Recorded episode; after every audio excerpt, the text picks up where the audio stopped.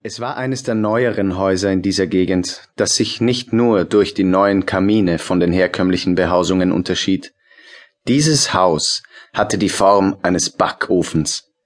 Es war zweistöckig aufgebaut, wobei sich dessen Bewohner vorzugsweise im oberen Stockwerk aufhielt. Dort hatte es immer noch zehn bis zwanzig Grad mehr als im Erdgeschoss. Überhaupt herrschte im Haus eine Temperatur, die niemals unter 80 Grad fiel. Es gab nur wenige Fenster, sie waren klein und eckig. Sie waren meistens so beschlagen, dass man nichts sah wie bei einem fürchterlichen Gewitter. Es war natürlich ein Fidibushaus, und das bedeutete Hitze. Flammenkopf war sein Name.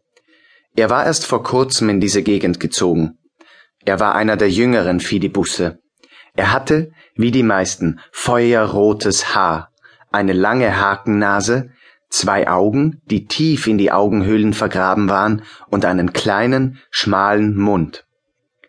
Es klingt etwas eigenartig, aber sein Gemüt war herzlich. Wie alle aus seiner Sippe konnte er Stunden über eine lustige Bemerkung lachen. Flammenkopf war besonders groß und dürr. Vielleicht fror er deswegen so leicht. Zwei Meter ist für einen Fidibus keine Seltenheit, aber Flammenkopf war gute 30 Zentimeter darüber. Er wohnte im Haus Nummer 99, am Ende eines kleinen Weges. Die Fidibusse nannten ihn den Feuerpfad.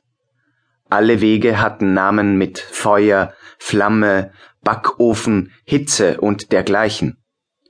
Flammenkopf war gerade dabei, seine Eingangstür neu zu streichen. Mit Wohlwollen sah er auf die halbgestrichene Tür. Das ist eine ausgesprochen hübsche Tür, sagte eine feste Stimme hinter ihm. Flammenkopf drehte sich überrascht um, da er keinen Besuch erwartet hatte. Was er nun zu sehen bekam, gefiel ihm überhaupt nicht. Ein alter, buckliger Mann mit weißem Bart und weißen Haaren lächelte ihm entgegen. Sein Gewand war schwarz oder zumindest sehr düster, ganz und gar nicht nach Flammenkopfs Geschmack. Auf seiner Brust war eine brennende Krone abgebildet. Dies wiederum gefiel Flammenkopf.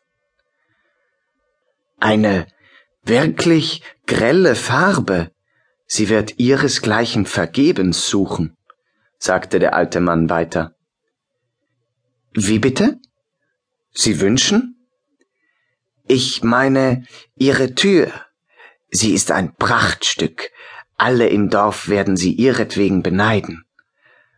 Flammenkopf fühlte sich geschmeichelt, hatte er doch selbst die Farbe zusammengemischt.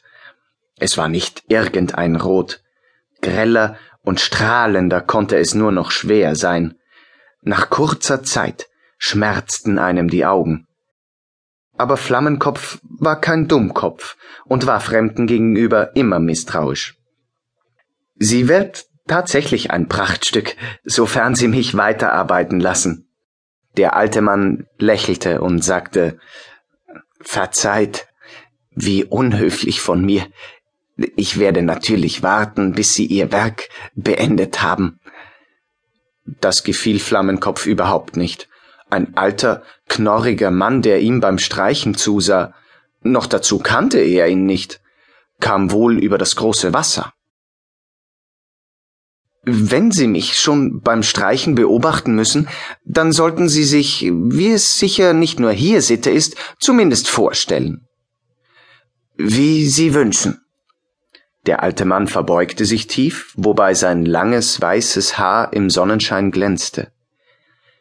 Mein Name ist Bebabu. Ich bin der Berater des Königs, sagte er feierlich. Es ist mir eine Freude, Sie wiederzusehen, Herr Fidibus Flammenkopf aus dem Geschlecht der Feuerroten. Wiederzusehen? Musste man sich nicht zu einem Wiedersehen schon einmal begegnet sein? Flammenkopf überlegte angestrengt, aber er war sich ziemlich sicher, dass er noch nicht das Vergnügen mit Herrn B. Babu gehabt hatte. Außerdem, von welchem König sprach er? Soviel er wusste, gab es hier keinen König.